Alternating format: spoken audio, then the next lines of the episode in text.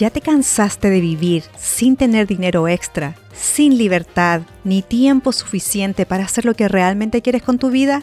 Has llegado al lugar apropiado. De Peso a Peso es el podcast sobre finanzas personales para los latinos que quieren un cambio en su vida financiera. Soy Lorena Muñoz, mamá, esposa, ingeniero comercial e inversionista en bienes raíces y me apasionan las finanzas personales. Juntos iremos aprendiendo las distintas tácticas para alcanzar la independencia financiera desde el punto de vista hispano. ¿Te atreves a intentarlo? Vamos, que yo te ayudo.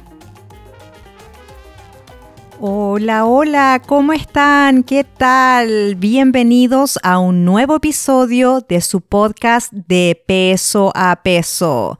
Ha sido un buen tiempo desde el último episodio, que de nuevo les pido disculpas por la calidad del sonido. A veces uno no puede controlar qué, qué tipo de micrófono, qué tipo de equipos tiene, pero haré un mejor trabajo para asegurarme de que el audio de mi invitado sea al menos de una calidad cercana a la mía. Pero de todas maneras no lo he querido borrar porque sé que la información que hay en ese episodio le puede servir a muchas personas. Bueno, este no es un episodio común y corriente porque debo contarles muchas cosas que están pasando en estos momentos en mi vida de trabajo de podcaster. Estoy muy contenta de contarles mi última aventura. Quizás algunos sepan de la existencia de una conferencia llamada FinCon. Hace más o menos 10 años, un grupo de personas se unieron para colaborar en esta nueva área de las finanzas personales. Y en estos momentos esta conferencia es muy grande y reúne a mucha gente, podcaster, bloggers, escritores. Todos hablamos de algo en común, que es la educación financiera. Y me gané una beca.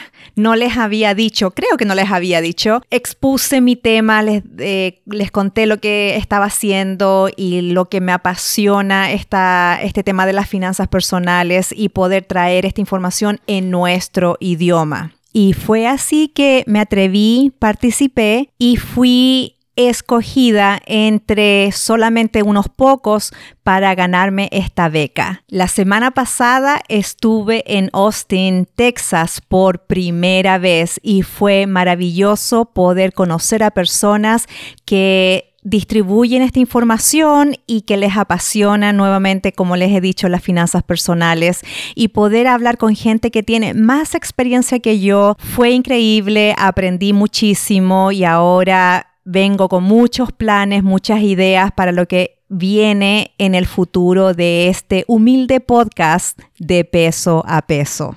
En esta conferencia participaron más de mil personas y creo que no éramos ni siquiera 50 los latinos que estábamos en esa conferencia, lo cual me dice que realmente hay mucha oportunidad de seguir educando en este tema de las finanzas personales. Segunda noticia, he sido nominada para ser parte de la junta directiva de la Liga Hispana, que es una organización hispana, la única que existe en mi ciudad y a partir del enero del próximo año estaré formando parte de su junta. Esto va a traerme la posibilidad de seguir ayudando, pero ahora en una forma más activa. Además, continúo con mi participación en un comité de ayuda de becas para pequeños negocios afroamericanos y de dueños hispanos que hayan sido afectados por el COVID. Esto es para gente acá del condado en donde yo vivo, en el condado de Forsyth. Pero más información les daré cuando ya todo salga adelante. Habrá un video, habrá eh, una reunión de informativa que ya viene este lunes. Así es que estaré bien ocupada muchas cosas y he tomado la decisión de que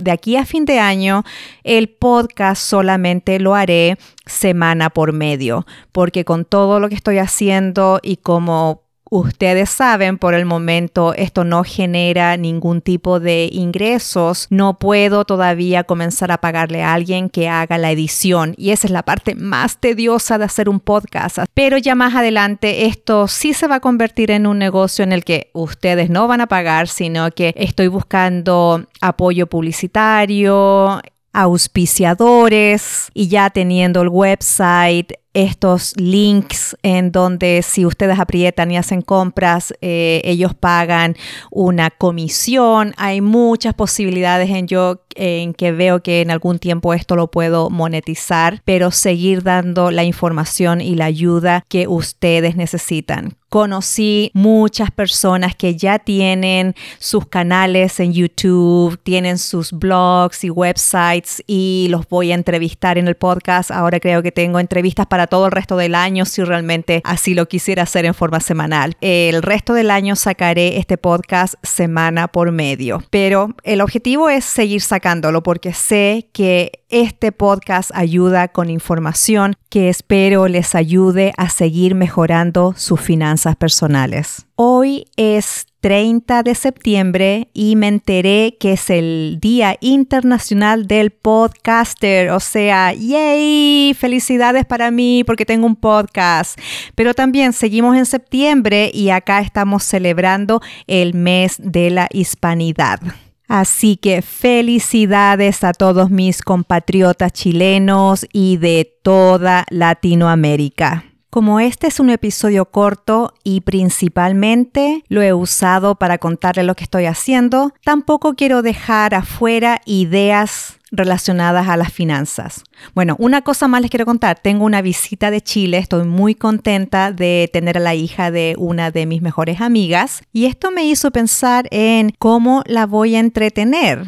¿Qué cosas podemos hacer que no nos salgan extremadamente caras o mejor dicho, que sean gratis? Y estuve buscando información de salidas que fueran económicas y como todavía nos quedan por lo menos tres o cuatro semanas de buen tiempo, aquí están formas económicas de entretenerse sin tener que gastar mucho dinero. En todos los estados hay parques ya sea estatales o nacionales, y al menos aquí en Carolina del Norte son todos, prácticamente todos gratuitos. Entonces hemos estado saliendo a visitar los parques, a hacer hiking. Por un lado, ella conoce lugares que, a los cuales nunca ha ido y aprovechamos de hacer ejercicio. matamos dos pájaros de un tiro. Hacemos algo saludable y conocemos un lugar nuevo. Número dos, aunque parezca similar a lo anterior, es hacer hikings o salir de caminatas largas. Fuimos a caminar alrededor de un lago y también caminamos por el centro de la ciudad.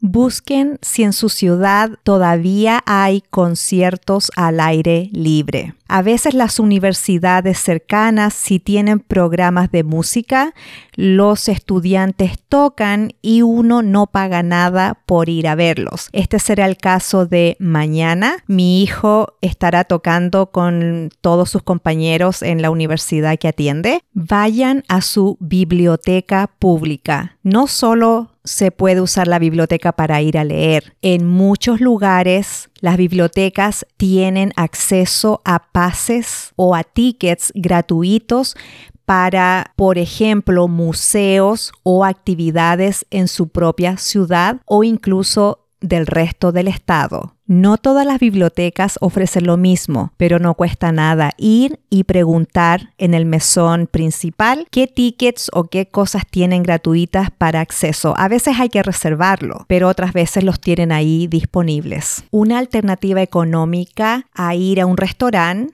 y si uno quiere salir con amigos y todavía comer algo rico, en inglés le llaman potluck a la suerte de la olla, como le decimos en mi país. Y con este sistema ustedes pueden invitar a los más conocidos a su casa, a los más cercanos, y cada uno trae algo para compartir. Es una forma muy económica de pasar un buen rato, poder reírse, comer algo rico y no tener la presión de que uno tiene que irse y no hay que pagar propina. Otra alternativa es hacer quizás una cena internacional. Pueden meterse al internet, pueden buscar recetas en YouTube y digan, por ejemplo, nunca he cocinado comida tailandesa o comida japonesa. Ustedes deciden, buscan la información, compran los ingredientes y después lo cocinan y así experimentan algo. Quizás no les quede rico la primera vez o quizás sí, pero están probando algo nuevo sin tener que pagar el precio completo que uno haría si tuviera que ir a un restaurante internacional. Otra idea también parecida a la de la comida es postres. Hacer que cada uno traiga un postre y se toman un tecito, se toman un algo refrescante y prueban distintos postres si es que no están cuidando la dieta. También puede ser la idea de hacer los helados, los sundae. No es caro comprar los distintos ingredientes y es mucho más económico que ir a la heladería y uno puede ponerle muchas más cosas. Y las últimas dos ideas antes de terminar tienen que ver con una noche de películas y popcorn o cabritas o palomitas de maíz. En la familia elijan qué película quieren ver. Mucha gente tiene un televisor bastante grande o si pueden ponerlo como en una pantalla afuera eso también lo hace más, entretenido y no se paga el precio completo de tener que ir a un cine. Si entiendo que no es la misma experiencia, pero estamos hablando de formas alternativas. La cosa es que no cada uno vea su película por separado, es hacerlo como un evento de la familia. Y lo último es hacer juegos de mesa. ¿Quién no ha pasado horas jugando, por ejemplo, a los naipes, a las cartas? A mí me encantaba jugar el carioca, podía jugar por horas, jugar al tablero chino, jugar monopolio comercial, etc. Hay tanto juego nuevo y estos no son caros. Pueden ir a buscarse a una tienda de segunda, como por ejemplo Goodwill, a veces encuentras juegos a dos dólares. La cosa es tener imaginación para poder hacer cosas distintas y seguir manteniendo a la familia unida. Bueno, eso es todo en el programa de hoy. Espero que les haya gustado y si fue así, compártanlo con sus amigos y sus familiares que ojalá se puedan beneficiar de este mensaje. Por favor, no olviden suscribirse al podcast y también dejarme algo escrito, una recomendación o idea o qué les parece el programa. También los invito a inscribirse al grupo peso a peso en Facebook. Y por último, si tienen preguntas, comentarios o ideas, me pueden escribir directamente a mi correo electrónico de peso a peso arroba gmail.com. Bueno, con esto los dejo y como siempre espero que tengan una magnífica semana y recuerden que de peso a peso iremos en busca de la independencia financiera.